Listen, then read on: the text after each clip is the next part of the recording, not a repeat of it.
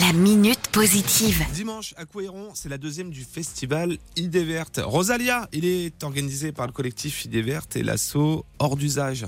Bonjour Sylvain, oui tout à fait, le festival Vertes qui a lieu dimanche, organisé euh, par le collectif Vertes, qui est un collectif citoyen. Et cette année, la nouveauté, c'est qu'on s'associe avec l'association Hors d'usage, qui est couéronaise également.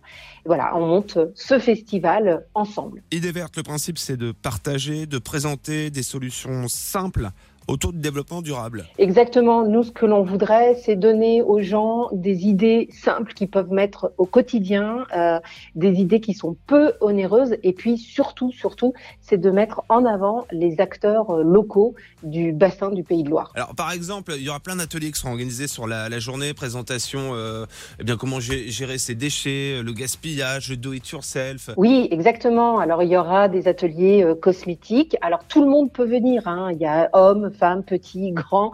Euh, il y aura des ateliers autour de la pratique du jardinage, du compostage, que ce soit quand on est en jardin, quand on est en appartement. Euh, il y aura de la vente avec des producteurs locaux. Il y aura des ateliers pour les enfants également. Il y aura des animations. Ça va être très festif. On peut vraiment venir passer la journée avec nous. Euh, on a commandé le soleil de toute façon.